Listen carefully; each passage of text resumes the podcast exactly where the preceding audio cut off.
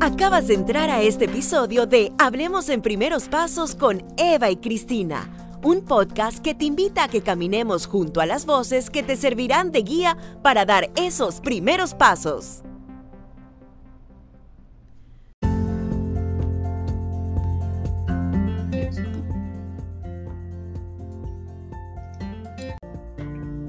Queridos oyentes, una vez más, bienvenidos a otro episodio de nuestro podcast Hablemos en Primeros Pasos con Eva y Cristina. Como es de conocimiento de todos, este mes es el mes de junio. Celebramos una fecha muy, pero muy especial, que es el Día del Padre. Y aquí queremos homenajear a esos bellos padres que día a día entregan amor, son un ejemplo y luchan por sus hijos. Cristina, cuéntanos un poco, ¿quién tenemos de invitado el día de hoy? Bueno, Eva, tal como mencionas, el Día del Padre es una fecha que no podemos dejar pasar. Nos encanta poder conocer esas historias detrás de los papás, que es muy diferente a lo que vive o experimenta una madre, pero que es igual de importante y sin duda alguna movida por el mismo sentimiento que es el amor. Hoy con nosotros tenemos a un amigo muy especial para mí, él es Carlos Geleta, profesional, hijo, hermano, esposo y ahora padre. Vamos a empezar con que nos cuentes, Carlos, sobre ti. Bueno, hola Cristina, hola Eva, y primero que todo, gracias por la invitación al, podcast. Eh, bueno, soy, a ver, primera vez que hago un podcast, y estoy algo, algo por participar. Eh, bueno, de vuelta, mi nombre es Carlos, tengo 40 años, soy panameño, felizmente casado, eh, y bueno, ya acabo del año pasado de ser un, un padre primerizo.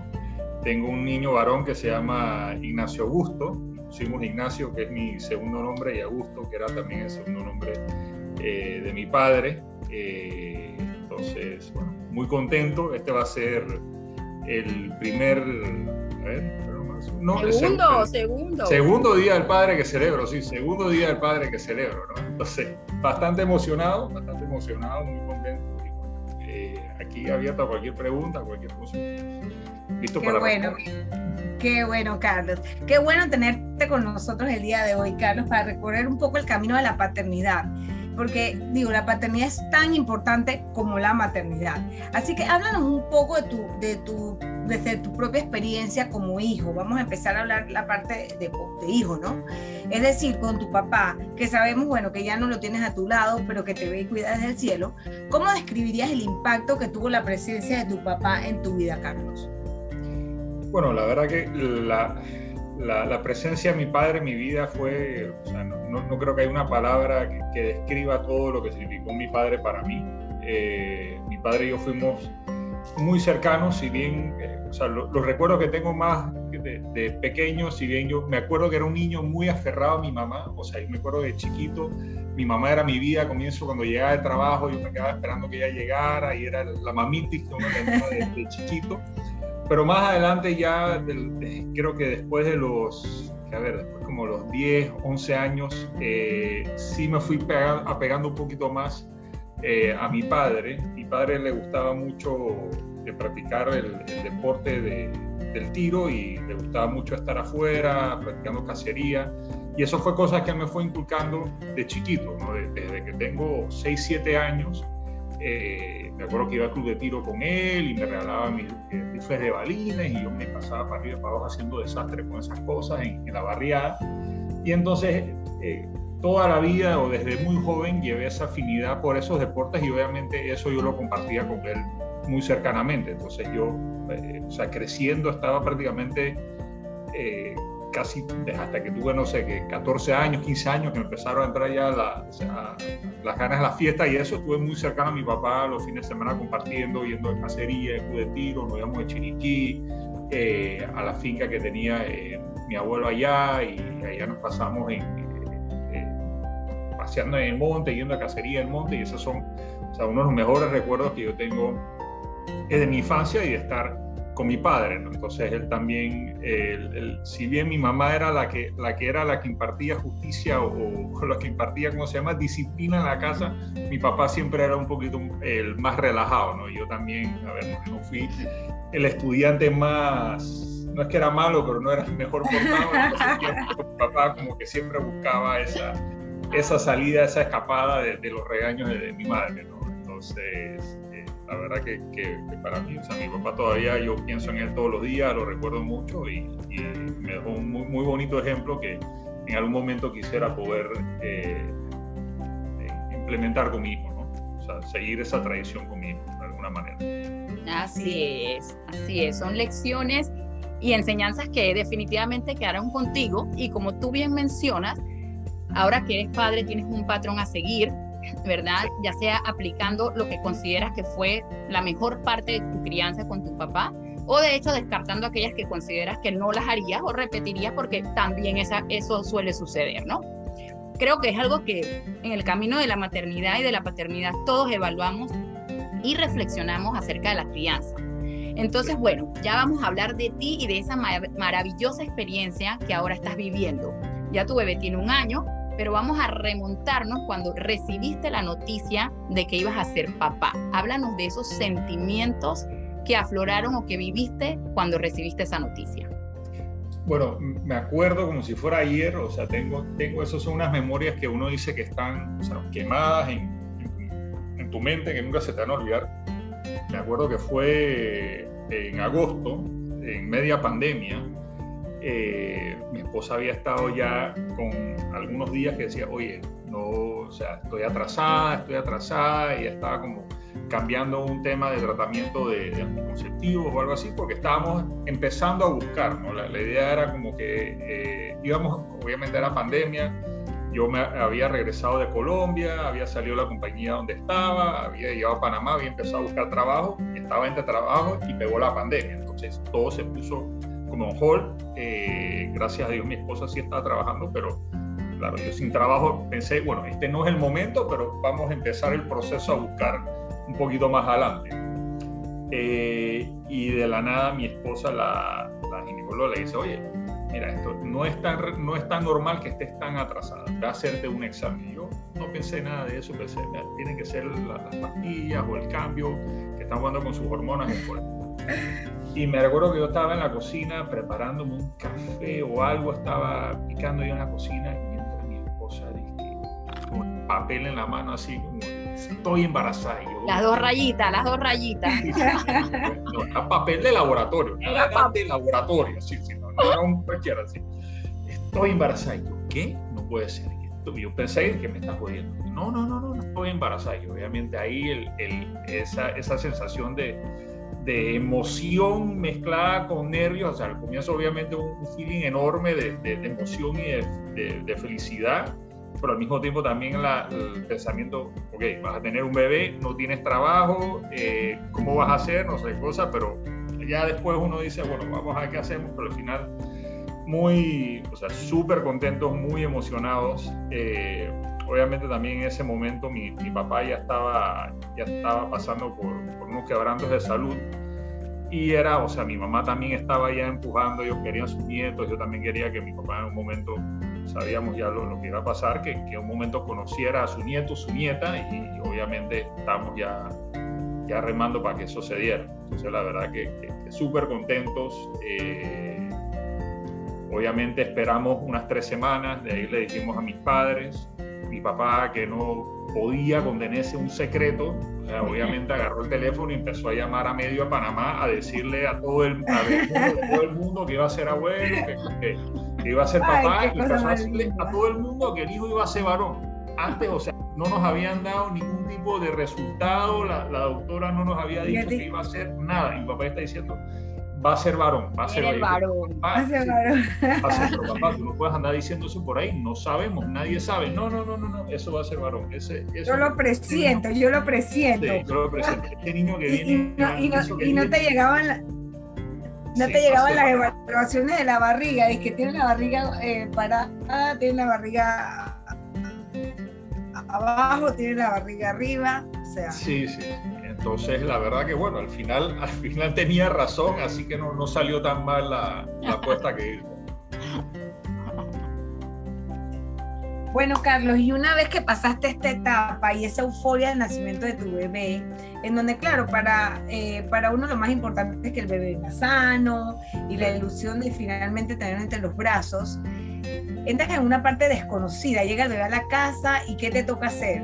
Sabemos que para los padres es un poco diferente que para las madres, pues eh, de salida, bueno, las mamás tenemos que dar teta y tenemos que hacer otras cosas, tú sabes, ¿no? Más de mamá, trasnocharnos, igual que ustedes se trasnochan.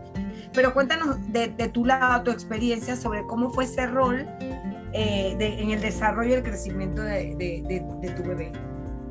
Bueno, o sea, si, echamos hasta para atrás un, poco el tema del embarazo, algo que siempre se me quedó en la cabeza es que en un momento dimos también como uno de estos cursos de prenatal o estos cursos que das con, las señoras que te, que te dicen todo el cuidado del embarazo y qué va a pasar con el bebé y más adelante, y lo que te dicen es, para la mujer, el, una vez que ya tiene el bebé, o sea, que estás desarrollando el bebé, para ella ya es como que ya ese hijo está ahí, ya tienes el hijo el papá no siente eso hasta que llega.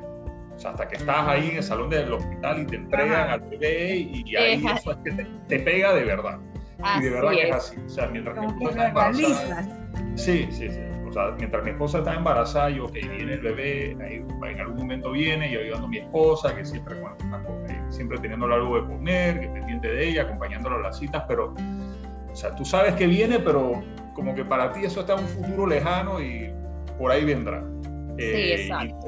Y, pero ella, uno sí ve que la madre sí empieza a formar ese, ese, ese bond, esa afinidad con, con, el bebé, porque lo lleva adentro, ¿no? Y entonces, claro, una vez que ya llega el bebé, de verdad me pegó fue cuando estoy en la sala de parto, me entregan a mí, me empiezo a tomar las fotos y las cosas, y, me entregan la cremita esta, y lo miro y me mira, y ahora sí ya te pega uno, ¿no? Entonces, obviamente después de ese shock inicial, el, estás en el hospital, los primeros días obviamente son, ahí es donde te empiezas a pegar las primeras trasnochadas, eh, tienes que empezar a aprender ya, ahí donde de verdad te toca aprender a cambiar los pañales, que ponerle la, la, cremita, el horario de comida, sacarle los gases, cómo tratar de dormirlo. Entonces, eh, no es fácil, pero pero uno lo hace, o sea, yo creo que uno, o sea, cuesta, amor, pero uno lo hace con, con, amor, con felicidad, o sea, yo, yo nunca y hasta el día de hoy no lo tomo como algo y que me toca, o sea, trato de siempre tomarlo, o sea, por alguna razón yo soy muy consciente de que este tiempo que voy a tener con mi hijo, que está de ese tamaño, que es chiquito, va a pasar rápido. O sea, siento yo, yo tengo en la cabeza que eso va a ser un periodo, porque todos, la mayoría de mis amigos ya han tenido hijos todos me dicen, todos siempre me dijo, Carlos, disfruta estos momentos, que después se te crecen, que después son teenager y yo disfruta, disfruta y eso se me ha quedado en la cabeza. Y, y, como que sé que este tiempo que tengo con él, que todavía va a estar así chiquitito, que, que, que te llegue, te abrace, te apapuche, te mira y no habla todavía, pero, pero sabes que te quiere, es, es limitado, ¿no? Entonces como que siento que, bueno, que es un momento que yo estoy aprovechando con él, así sea un cambio de pamper o darle de comer o en ese momento darle la mamadera, cosas que, que, tal vez uno no vuelva a vivir, pues no sabes si vas a tener otro bebé o no. Entonces, ah, no, y tú sabes que, que, de verdad todas las etapas son lindas, o sea, todas las etapas tienen su encanto, ¿sabes? O sea, la etapa de bebé, pero digo, la de bebé es una cosa fuera de, de este mundo, ¿no? Pero todas las etapas son lindas porque cuando ya van creciendo entonces se ponen como graciosos, ¿no? Graciosos, sí, sí, esta salida. Eh, en el momento, por ejemplo, que está mi hijo, mi hijo tiene 11 años, va con, el de Cris casualmente, eh, mi hijo tiene unas salidas que o sea, me descomponen, o sea, me, me, dejan como que, o sea, él está creciendo, ¿no? Entonces todavía está, estoy en esa etapa en donde él quiere estar conmigo, pero está en, él mismo tiene una lucha interna entre que quiere estar con, con nosotros, pero en verdad quiere ser independiente, ¿no? Entonces nos dice cosas como el cabello, dice, eh, mira mamá, en verdad este, yo quiero tener cabello largo porque porque esta es mi personalidad. Entonces, te atacas de risa, tú viste, o sea, ¿cómo así? Personalidad. Ya yo soy un niño independiente. Yo dije, ok, o sea, ya trabaja, ¿no? Prácticamente. Así que sí, de, hecho todas eh, es lindo verlos crecer y todas las etapas son, son bellas. Sí, el mío apenas está, hace un mes empezó a caminar, entonces claro, y ahora va por toda la casa y él, él tiene una cosa que agarra el dedo y señala a dónde quiere ir o a dónde quiere que lo lleve. Entonces en medio, a la salió por más que salió la entonces dice, vamos para acá. Y todavía no habla, ¿no? Pero, pero se expresa, ya, ya, ya le dices, bueno, los pájaros y él señala para el cielo, la, iguana, ¿dónde está? Y él señala los árboles. Entonces, eh, va por ahí y todos los días veces sale con alguna mañita nueva, alguna cosa nueva, entonces uno también ve que, por más que todavía no, no, hablen, no se expresen, se van ahí poco a poco desarrollando y van creciendo, ¿no? Y te cambia la cara, las facciones, todo, ¿no?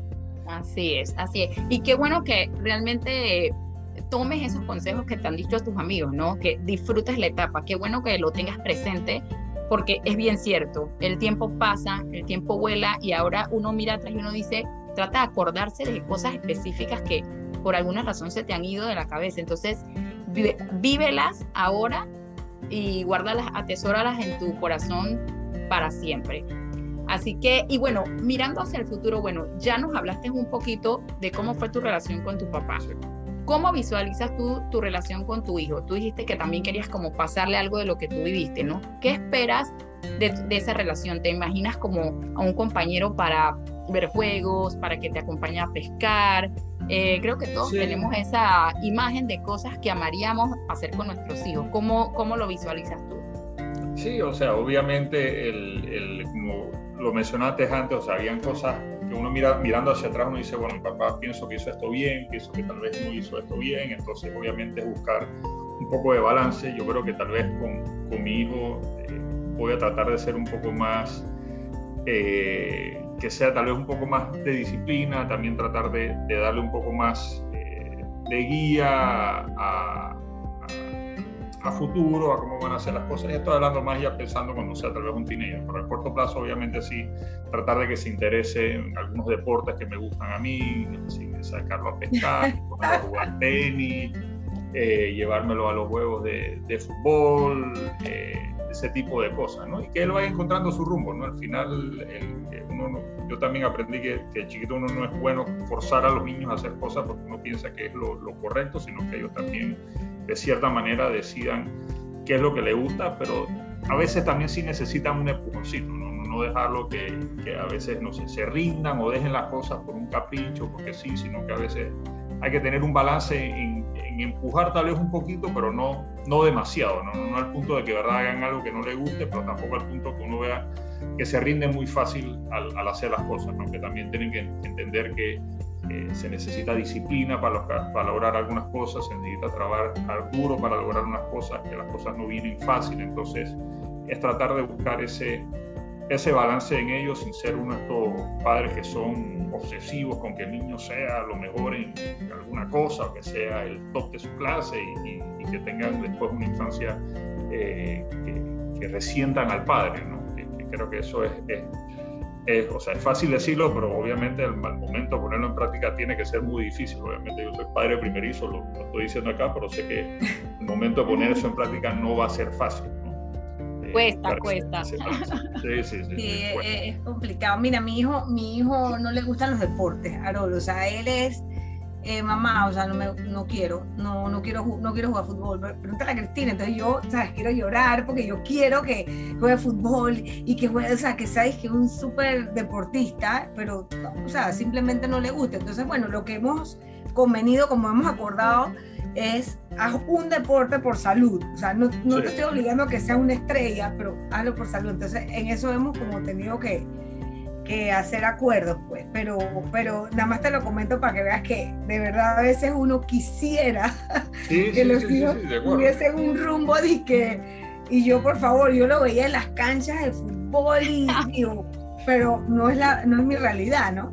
Y, no por eso, es como tú dices, y no por eso pues uno se va a frustrar con él o lo vas a obligar o nada, ¿no? Pero bueno, eh, eh, en mi caso yo lo hago por salud, básicamente por salud. Sí, sí, tampoco uno no, creo que es sano. O sea, yo, yo, por ejemplo, yo no, yo, no, yo no sabría cómo manejar tal vez un caso en que un niño se la pase pegado a un PlayStation todo el día. Porque yo no crecí así. Yo, o sea, por más que yo tenía Nintendo y eso, lo jugaba, pero lo jugaba más por estar con amigos que también les gustaba jugar. O sea, yo jugar PlayStation solo no. O sea, yo invitaba a los amigos que se quedaban a dormir, pedían las pizzas, salía un juego nuevo, jugábamos un poco y venía un amigo a la casa y jugábamos, pero yo era siempre, me gustaba estar afuera en la barriada. Claro, eh, tal cual. Pero no, entonces, claro, me dice, me dice amigo, tengo un niño que todo el día va a estar metido en PlayStation, ¿qué hago? O sea, pensando agarro PlayStation, se lo aviento por la ventana. Sí, así es. Obviamente me va a me va, el niño me va a odiar por el resto de su vida, no sé, vas a ver. Pero... Ahí no te preocupes, que ahí Cristina y yo tenemos una maestría, un doctorado en esa materia y te puedo enseñar. No, no, no.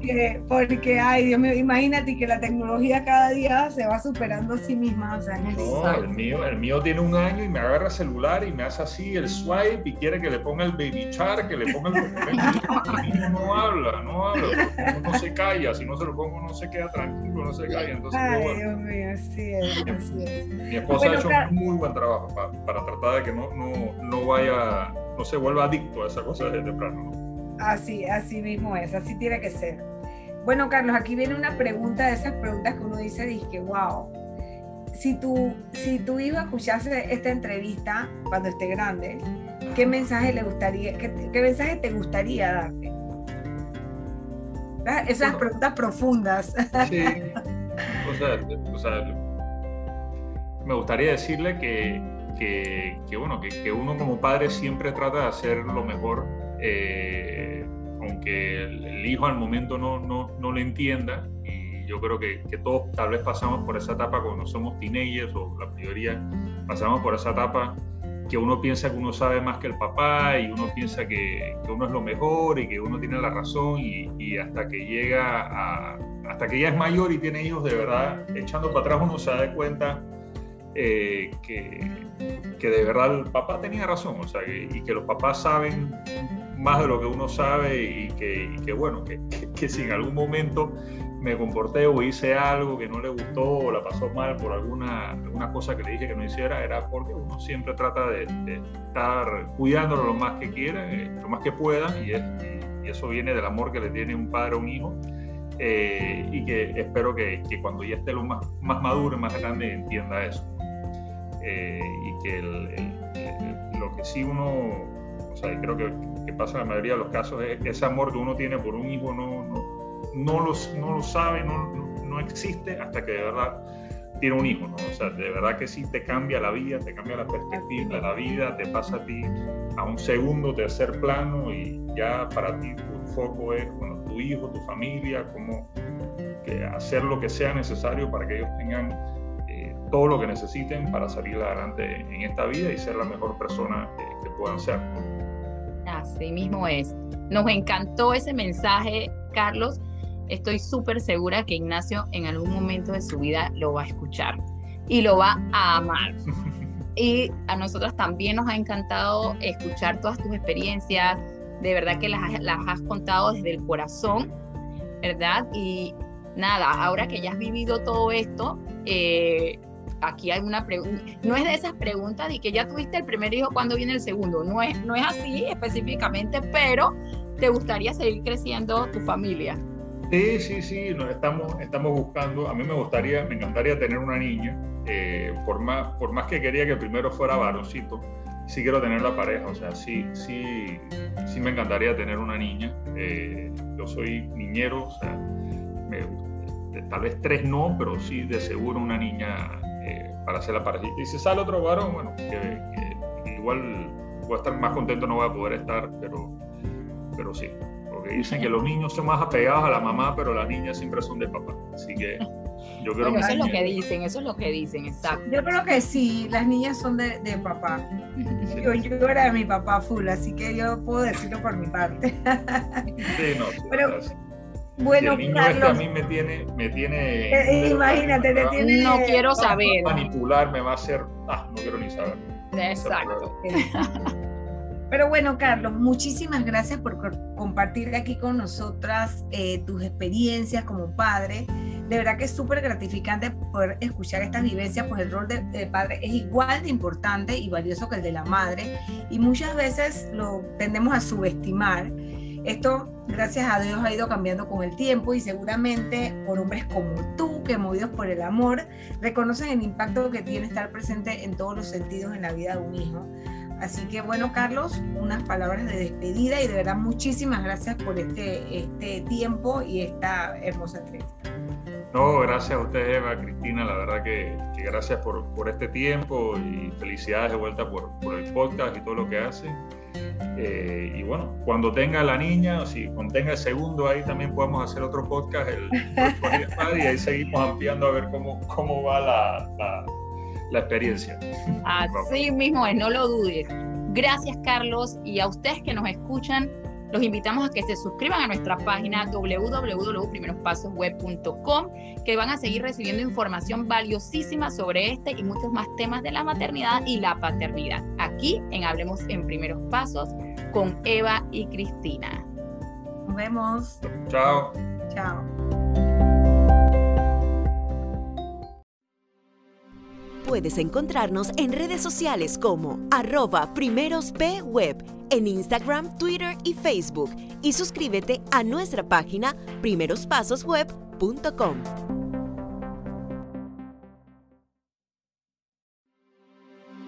Espero que hoy este episodio te haya sido útil para todos esos primeros pasos que deseas dar. Te recordamos que puedes ser parte de nuestros suscriptores y tener este y más temas relacionados a crianza, familia y fertilidad, accediendo a primerospasosweb.com y así unirte a nuestra comunidad digital. Recuerda compartir este episodio con algún amigo, conocido o familiar que sepas que le aportará en su vida. Y recuerda que te esperamos de vuelta en nuestro podcast Hablemos en primeros pasos con Eva y Cristina.